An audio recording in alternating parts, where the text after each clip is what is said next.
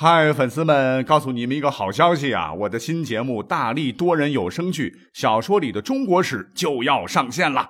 想要了解新节目或者跟我互动聊天，赶快来加入 VIP 粉丝群，入群二维码就在本期节目的声音简介中。你也可以添加我的小号，拼音大历史加六零六 D A L I S H I 六零六，然后拉您入群，我在那儿等你。管他正史野史。这里只有大历史，大力讲的历史正在播出。大家好，欢迎收听本期节目。今天呢，有一条有关于历史文化的新闻，真是吸引了很多人的眼球，因为这个标题太惊悚了，叫“韩国学者称古朝鲜文明先于黄河文明”。那为什么大家伙的反应会这么大？因为黄河文明，这明显不就是说咱们国家吗？马上呢，就有很多的网友就不干了啊，纷纷质疑说这样的结论是不是太离谱了？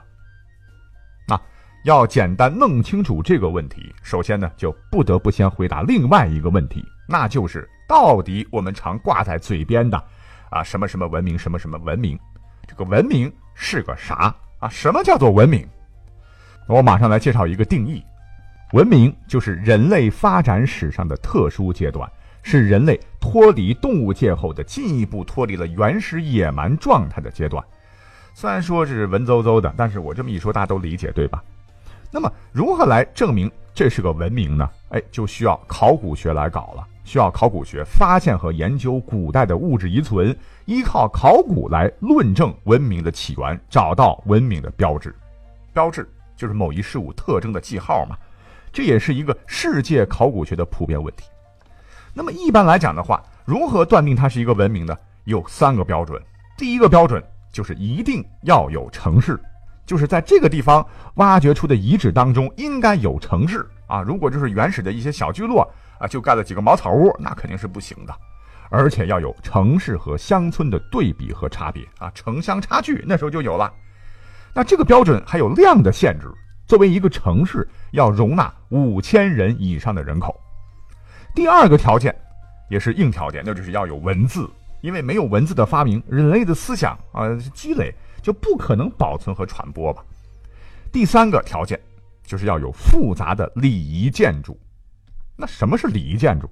就是你盖个房子啥的，那不是为了自个儿住的爽啊，而是专门为了宗教的、政治的或者经济的原因而特别建造的一种复杂的建筑。那你比方说古代埃及的金字塔，对吧？谁要去参观，站在金字塔前，面对着缺了鼻子的狮身人面像啊，那都会无比感慨啊！哇哦，这确实是一种让人赞叹的文明啊！啊，古埃及了不起。或者吧，我们登上五岳之首的泰山，那上面啊有很多很多历朝历代留下的一些墨宝啊，我们看到以后都觉得啊，这也是一种文化的传承啊，对吧？都是这种意思。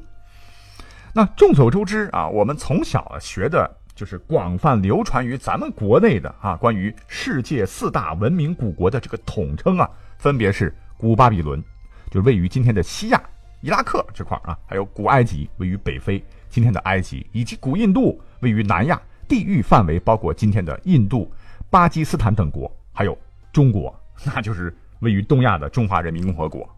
那四大文明古国实际上是对应着世界四大的文明发源地啊。这个分别是指两河流域的美索不达米亚、古埃及、古印度、中国这四个大型的人类文明最早诞生的地区。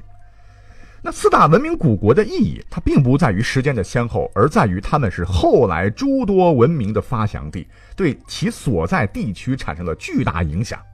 四大文明被称为原生文明，而其他文明呢属于派生文明。啊，深受其邻近地区原生文明的影响。那在现在我们一般人的印象当中啊，古朝鲜文明应该是属于我们这个中华文明的一个派生文明了。在这里要注意一个问题，就是为什么刚才我念的那三个文明都加了一个“古”字，唯独咱们中国没有加？原因很简单，就是四大文明啊，除了中华文明之外，其余的三大文明古国全部在历史长河之中销声匿迹了。你比方说。古巴比伦王国啊，早就消失在沙漠中了。那现在建立在当初那个古巴比伦文明发源地上的那个国家，被称作伊拉克嘛，其实与之没有半点关系。曾经无比繁华的空中花园，如今呢，只剩下了空荡荡的遗址。古埃及呢，除了留给后人们几座谜一样的金字塔和解不开的文字，还有什么图特卡蒙的诅咒，再也没有任何曾经辉煌的文明的这种迹象了。而今天的印度呢，也并非古代的印度啊。古印度的代表什么哈拉巴文化，经过异族的侵略和摧残之后，已经灭绝了。而咱们国家，哎，就比较幸运了。虽然也是在历史上历经战乱，遭受异族文明的摧残，什么五胡乱中华什么的哈，呃，可是呢，咱们整个文明体系的传承它并没有中断，反而是非常具有包容性和同化性。那谁打了我，谁占了我，你就成了我。那你像包括历史记载了、种族变迁了、文化制度了、技术发展了、风俗习惯了，哎，都由咱们的祖先是一点一滴的记录了下来，深深的印到了我们的 DNA 当中，延续至今。这不能不说是一个人类文明史上的奇迹啊，值得我们每一位中华儿女自豪。但是哈，这两天那位叫做慎雍夏的这个韩国社会学者，他出版了一本书，叫《古朝鲜文明的社会史》，里边的内容呢是彻底改变了我们之前的认知。这书中称啊，人们相信西方文明发源地是米索不达米亚文明和埃及文明。但与之抗衡的东方文明，并不始发于公元前三千七百年前的中国的黄河文明，而应当是，应当是起源于公元前三十世纪的古朝鲜文明。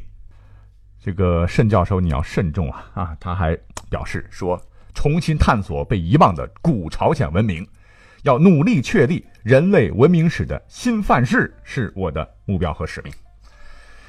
可是，可是你你要是说这个古朝鲜文明比黄河文明早，哎，那也就算了啊。这个教教授呢还再次肯定的说，古朝鲜文明其实对于我们的黄河文明是产生了极大影响的。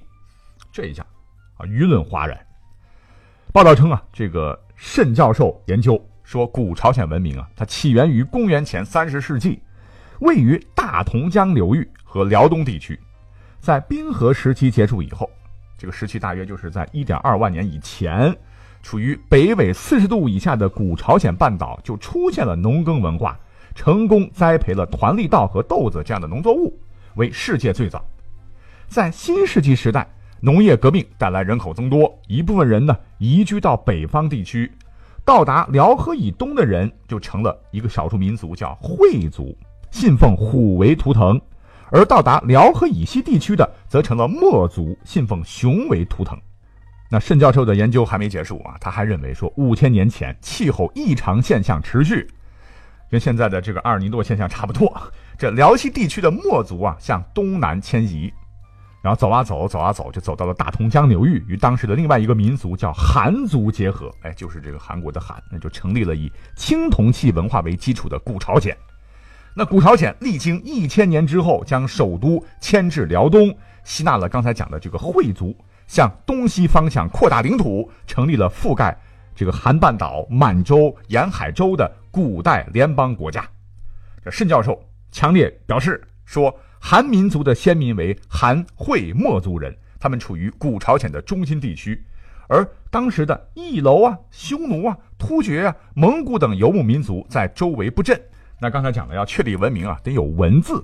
那我们的这个教授认为啊，古朝鲜人们是驯养野马、骑马文化得到发展，他们信奉太阳和檀君为共同信仰，而且韩、惠、墨各部族的语言得到整合，就出现了古朝鲜语。哎，这又是乌拉尔阿尔泰语系中历史最久的语言。由此可以说。人类相信西方文明之源是米索不达米亚文明和埃及文明，但与之相抗衡的东方文明并不始发于公元三千七百年前的咱们中国的黄河文明，而应当是他们的古朝鲜文明。好吧，啊，思密达啊，人家是专业学者了啊，而我是业余的啊，就不做过多评论。不过，我想学过中国古代史的同学们都应该知道，咱们的这个黄河文明的形成期啊。大体是在什么时候？是在公元前四千年至公元前两千年之间，前后是经历了两千年之久。它的开端呢，就是中国历史上的著名的五帝时代，即黄帝、颛顼、帝喾、唐尧、虞舜，以及当时海带地区的太昊和少昊。那之前我讲过一期节目啊，有人说呢，是在夏之前应该还有一个朝代，那就是虞朝。当然，现在没有任何的这个考古证据来证明了啊，大家只是来推测，可能有这么一个朝代。据文献记载，他们的族团呢，主要是在黄河中下游地区繁衍生息发展，创造了灿烂的黄河早期文明。这时的社会是邦国林立，出现了城郭，农业生产社会化，手工业专门化，礼制规范化，贫富分化，阶级产生，文化艺术也有长足的发展。这时的黄河文明处于大交融的形成时期，可以称为邦国文明，也就可以说吧，就是中华文明的初始阶段。人们一直就觉得吧，皇帝颛顼等等这些人，那都是神话传说中的人物。其实从现在看，应该就是当时氏族部落的首领了。而黄河文明的发展期，也就是说它的升华阶段，从时代来说呢，主要就是我们熟知的夏商周三代。这时的黄河文明主要是凝聚在黄河中下游的大中原地区，以今天的河南省为核心。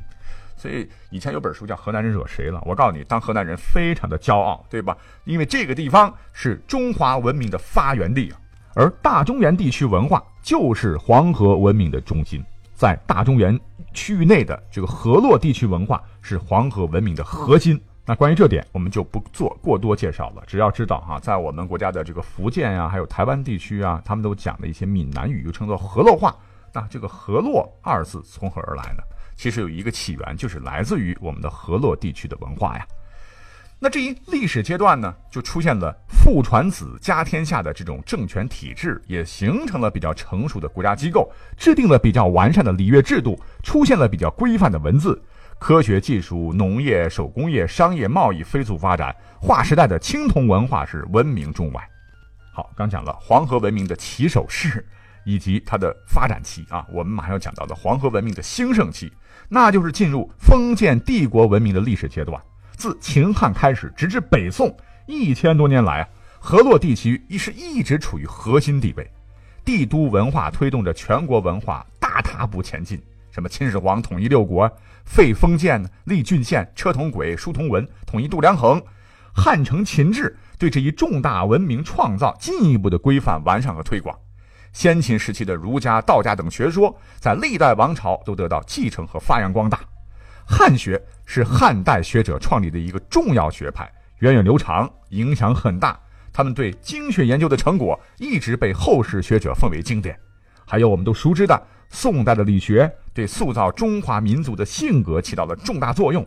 汉赋、唐诗、宋词以及书法、绘画、雕塑等，都攀登上了文化艺术的高峰。流传后世的各类史书是浩如烟海，记载了古往今来王朝兴替以及社会发展的历史。还有著名的丝绸之路的起点，西汉时始于西安，东汉至隋唐时始于洛阳、西安。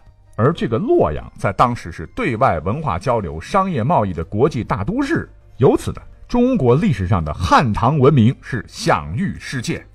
那这些呢，都是我们后人引以自豪的篇章啊。那这些呢？全部都是黄河文明带给我们的丰富的资产。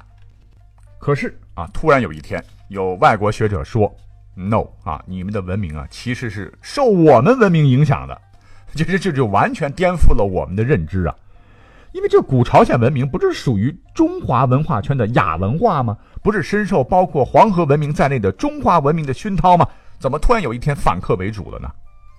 那无独有偶，刚才提到的这位慎教授的研究观点啊，在韩国大学还有一位教授叫做申永和，也早在几年前呢写了一本书叫《阿特拉斯中国史》。他呢本人也提出了一个类似的观点，他说中华民族的起源有三分啊，种族之一是东夷族，看作是从辽河文明，就是古朝鲜出发的东夷系统，在这些东夷族系统中，共有语言和神话文化的特征。那这样的共同点呢，不仅是当初的这个民族啊，匈奴啊、维吾尔等北戎啊，而应该扩大到连接到今天土耳其、保加利亚、匈牙利、芬兰、阿尔尼沙的这个古朝鲜文明圈来看待。我的天呐，大半个地球都包括其中。这理论主张是韩国祖先的辉煌文化唤醒并哺育了黄河文明，并认为将黄河文明或者中国文明称为四大文明之一具有不当性。主张辽河文明，也就是古朝鲜文明，才是中华文明的起源，世界最古老的文明。那这一点通过什么来印证呢？主要是靠着神话传说，说大约在公元前一万三千年到七千年期间，当时的东亚发生了一场大洪水。随着洪水的泛滥，韩国人的祖先就从今天朝鲜半岛向外四散奔逃。他们一路上将自身高度的文明传播四方，中国、日本都是受益国。地图上，韩国的周边地区通通被文明的光芒辐射到了。当时呢，有一个大神生了三个儿子啊，其中一个儿子就是创造了八卦图形，发明了甲骨文等等。啊，你这说的不就是我们的仓颉哈？不就是我们的伏羲吗？那这三个人呢，创立的三个大国，分别就是在朝鲜半岛、蒙古高原以及日本列岛，然后呢，就繁衍出了一大堆的子孙。那东北地区除了汉族之外，都是他们的后代，并形成了骂韩、陈韩、卞韩三大族，史称三韩，就是朝鲜族的祖先。好吧，就是言外之意，除了刚才讲的四个文明古国之外，那还有第五大文明古国，那就是古朝鲜。不过呢，一般主流观点都认为，朝鲜文明可能没有教授们说的这么早，而是起源于箕子朝鲜。这是现在史学界都公认的呀。那这个箕子是谁呢？箕子呢，就是中国商朝最后一个帝王，我们都熟知的商纣王的一个叔叔。周初的时候，周武王啊命人就释放了被捕的箕子。那至于箕子是如何移居到朝鲜半岛的，根据汉初有个儒生浮生所写的这个《尚书大传》的说法，箕子是因为不愿意周朝来释放他，而自己前往朝鲜的。周天子得到消息以后啊，那好吧，就把朝鲜封给了他。箕子在接受周朝分封以后，曾经觐见过当时的周天子姬发。在汉代呢，有一个史学家叫班固啊，历史上赫赫有名。他写了本书叫《汉书地理志》，说啊，说箕子啊，确实是这个纣王的叔叔。不过呢，他到朝鲜的时间大概是在商朝末年，而不是武王灭商之后。当时箕子也许是看到商朝大势已去，就率领一部分的商民迁居朝鲜。后来呢，周天子封箕子于朝鲜，就是承认这种继承事实罢了。啊，等等等等啊！以上这些古代的我们汉文资料的记载，虽然说存在一定的出入，但都不否定箕子入朝鲜这一事实。而且，朝鲜的早期历史文献，比如说《三国史记》《三国仪事》等，也都赞同这种说法。并基于儒学正统文化，认为箕子王朝才是朝鲜半岛历史上的第一个王朝。那开头也说了哈，要确定一个文明的话，考古非常重要。根据考古学的材料，也透露出一些信息，说中国的商周之际，大致相当于朝鲜考古学上的这个新时代时期中期。在这一时期的考古挖掘中，就出现了大量的石器，有石斧、石锉、石刀等。特别是其中数量众多的半月形石刀，哎，这正是我们中国龙山文化的典型特征。而且中朝学者普遍认为，它与商朝的灭亡是有关系的。那到底是谁的文明影响了谁的文明？那还有，箕子走辽东之后建立了箕氏侯国，就客观上确实是促进了朝鲜半岛的文明开化。据《汉书地理志》记载。说箕子入朝鲜以后，带去了先进的殷商文化，以礼仪教化人民，又教给耕织技术。受殷商文明的影响，朝鲜半岛有了迅速的进展，产生了自己最早的成文法，也就是说，有文字记载的法律都出现了。条文的名字叫做《乐浪朝鲜民犯禁八条》，里边说相杀以当时长杀，相伤以骨偿等等，就是你杀了一个人，你必须用命偿啊；你伤害一个人，拿谷子来赔偿。这里的浪乐朝鲜民，就是指的汉武帝时期设置的乐浪郡以及所治的朝鲜县的。过去呢，就讲到这个姬氏王朝统治时期的百姓。好，那讲了这么多，那我个人吧，还是觉得箕子朝鲜的说法有史料、有考古相对照是比较靠谱的。其实本人为什么今天要做这个节目呢？因为我其实没有办法改变这韩国学者的这种研究结论了啊！我也认同，作为学术研究来说的话，本应该就是百家争鸣。但是相信对于大多数历史爱好者来说，听完本期节目，我想各位心里应该是有底了啊！所以呢，本期节目就是简单的来聊聊这个事情啊，不妥当的地方还请各位见谅。好，感谢收听本期节目，我们下期再会了。